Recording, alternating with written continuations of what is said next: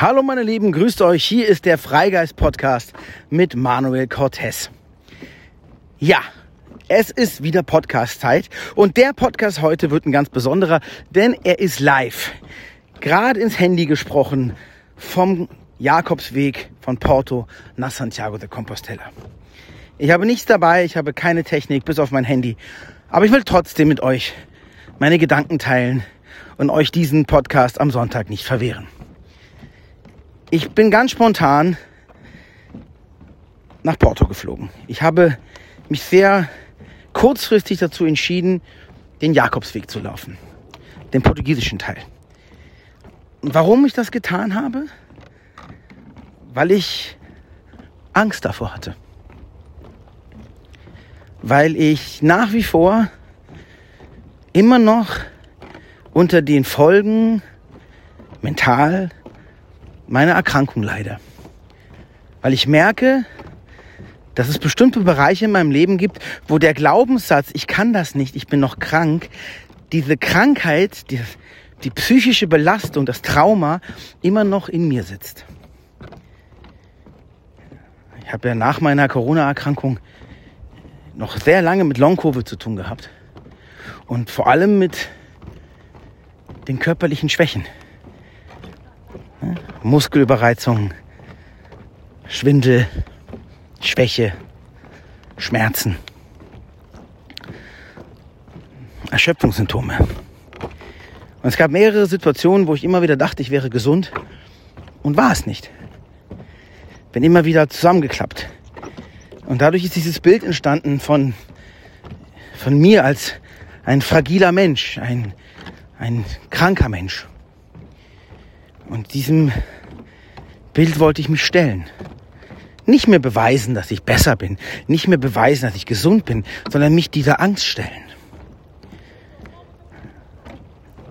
Und das habe ich auch getan. Ich schreibe gerade mein nächstes Buch. Und in diesem Buch geht es um Mut. Das ist sozusagen die Antwort auf mein letztes Buch. Denn im letzten Buch ging es ja um Angst, meine Geschichte mit ihr, die Erfahrungen, die sieben Gesichter der Angst. Und in dem Buch, was ich jetzt schreibe, geht es um den Mut. Also die Antwort, die Antwort auf diese Angst. Das heißt, dein Mutgeber.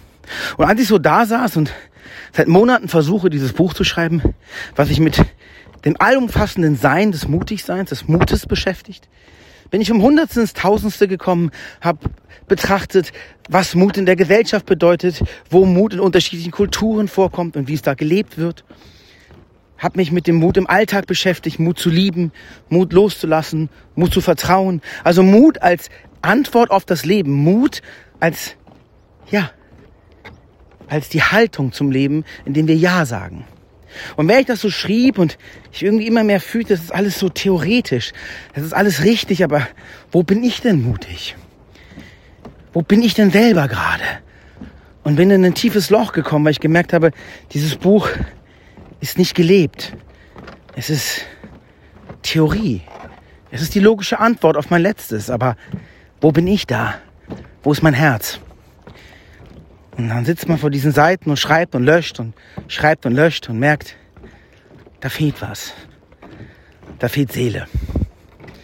Also habe ich mich aufgemacht, um genau diese Seele für mich, für mein Buch, auch meine Verbindung zu Gott zu finden. Denn ja, ich bin ein religiöser und bin ein spiritueller Mensch. Und Gott hat für mich nichts mit der Bindung einer Kirche zu tun. Gott ist für mich Schöpfung. Gott ist, Gott ist Geist, Gott ist Seele. Und ich finde ihn in allem, was lebt, in allem, was erschaffen wird, in jedem Augenblick der Schöpfung finde ich Gott. Und diese Nähe suche ich auf diesem Weg. Ich suche die Nähe zu Gott, zu mir, zu dieser schöpferischen Kraft in mir, die mich so nah zu Gott hält. Zu meinem Universum. Zu dem dahinter. Zur urendlichen großen Kraft. Und dann bin ich losgegangen. Und natürlich, wie sollte es anders sein, wenn wir uns unseren Ängsten stellen, wenn wir losziehen, um das Fürchten zu lernen. Es gibt ein wunderbares Märchen. Da geht es um den Mann, der losgeht, um das Fürchten zu lernen. Und das ist was ganz, ganz Weises und Kluges. Und genau das habe ich auch ge getan. Ich tue es gerade. Ich bin losgezogen, um das Fürchten zu lernen.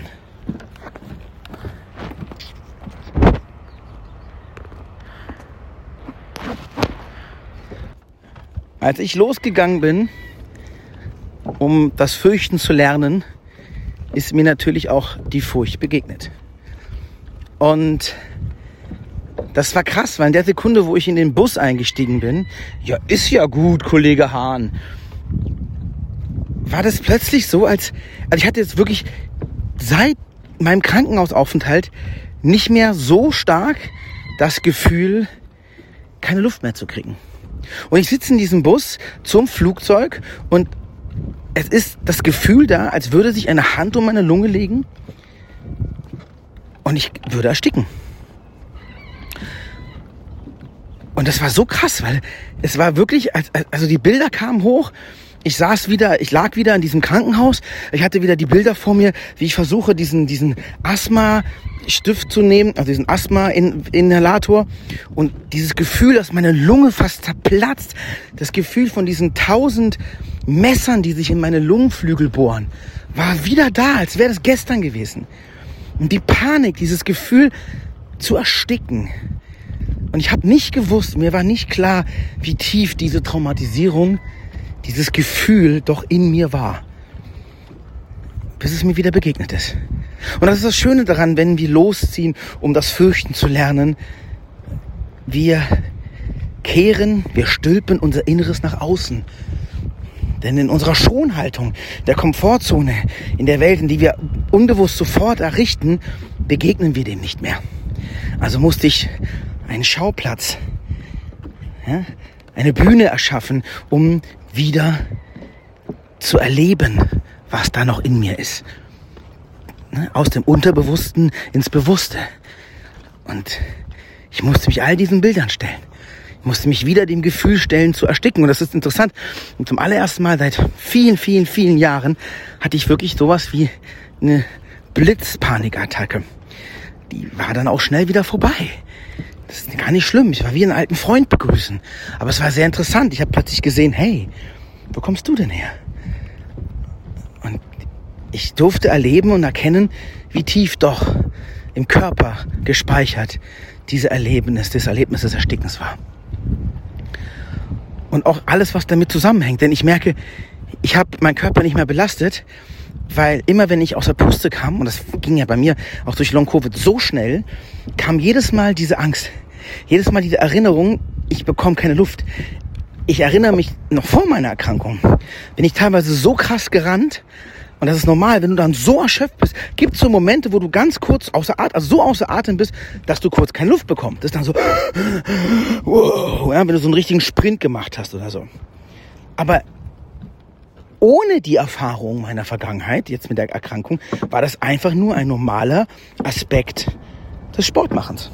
Jetzt war dieses Ersticken, dieses keine Luft kriegen, mit einer tiefen Panik, mit einer tiefen inneren Erfahrung verkuppelt. Und jetzt wird mir auch ganz vieles bewusst, denn ich habe immer wieder seit meiner Erkrankung regelmäßig Albträume, an die ich mich nicht erinnere, aber meine Frau mir wieder sagt, dass ich wieder aufgesprungen bin um Hilfe schreie, meistens aus dem Bett springe, mich aufrichte und versuche zu atmen. Und in meinem Schlaf, und das ist mir letztens so bewusst, also passiert, da habe ich mich dann auch dran erinnert, da waren wir in Paderborn auf dem Atem Peace Festival und ich habe mitten in der Nacht, das war so ein Hotel und wir hatten so eine, so eine Balkontür raus, was ebenerdig war in den Garten. Und ich bin in der Nacht im Schlaf aufgesprungen, habe die Balkontür aufgerissen und bin raus in den Garten gestürmt, bin in die Hocke gegangen und habe versucht zu atmen. Also dieses nicht atmen können wiederholt sich und wiederholt sich und wiederholt sich. Und das war der Grund, warum ich diesen Weg machen muss. Ich muss mich diesem Trauma stellen. Denn sonst würde es mich mein Leben lang belasten. Sonst würde es mich mein Leben lang einschränken, mein Leben lang in diese Erinnerung halten.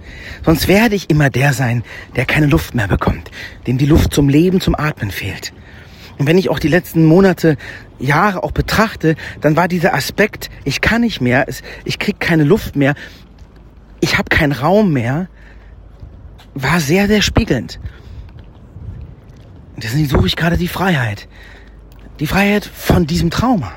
Nicht die Freiheit von meinem Leben, nicht die Freiheit von meiner Beziehung, nicht die Freiheit von den Dingen, die ich beruflich tue. Die liebe ich. Sondern ich suche die Aspekte, die Schmerz verursachen. Die Aspekte, wo ich merke, die halten mich klein. Die halten mich im Mangel. Und ich konnte sie nicht entdecken. Sie waren zu verwoben. Und das ist mir hier begegnet. Und das war ab der Sekunde, wo ich die Reise begonnen habe, ist das aufgeploppt. Und heute war ja der erste große Lauftag. Also bin ich schon bei 22 Kilometern.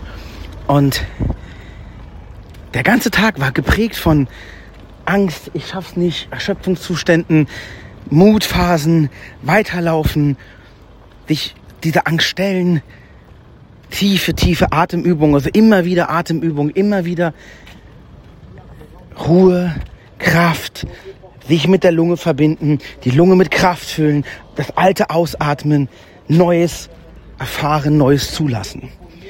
Und das ist wunderbar, wenn wir merken, wie sehr wir, wenn wir wollen und offen sind, wirklich auch Anteile von unserem Leben haben. Wir können diese Dinge steuern. Ei, ei, ei, ei, ei. so, jetzt wurde ich gerade von einem Hund angegriffen fast aufgefressen. Der Hund war ein Chihuahua und wollte mal kurz sein Revier markieren. Darf er auch. Ich hatte zwar Stöcke in der Hand. Hat ihn wohl erschreckt. So, jetzt haben wir auch noch einen Hund live im Podcast. Auf jeden Fall ist das heute die Thematik. Losziehen, um das Fürchten zu lernen. Und ich möchte euch ans Herz legen, das auch zu tun. Jeder auf seine Weise. Ihr müsst jetzt nicht loslaufen und irgendein Camino machen. Es reichen Kleinigkeiten. Es reichen bewusste Impulse, die wir setzen, die uns aus, dem Komfort, aus der Komfortzone rausholen. Bewusst uns in ein, ja, in ein Risiko bringen. Bewusst raus ins Leben. Und uns werden sofort die Thematiken unseres Lebens begegnen. Denn sie warten nur darauf, gelebt zu werden. Die warten nur darauf, ausgedrückt zu werden. Die, die warten nur darauf, dass wir sie sehen, dass wir sie behandeln, dass wir sie lösen.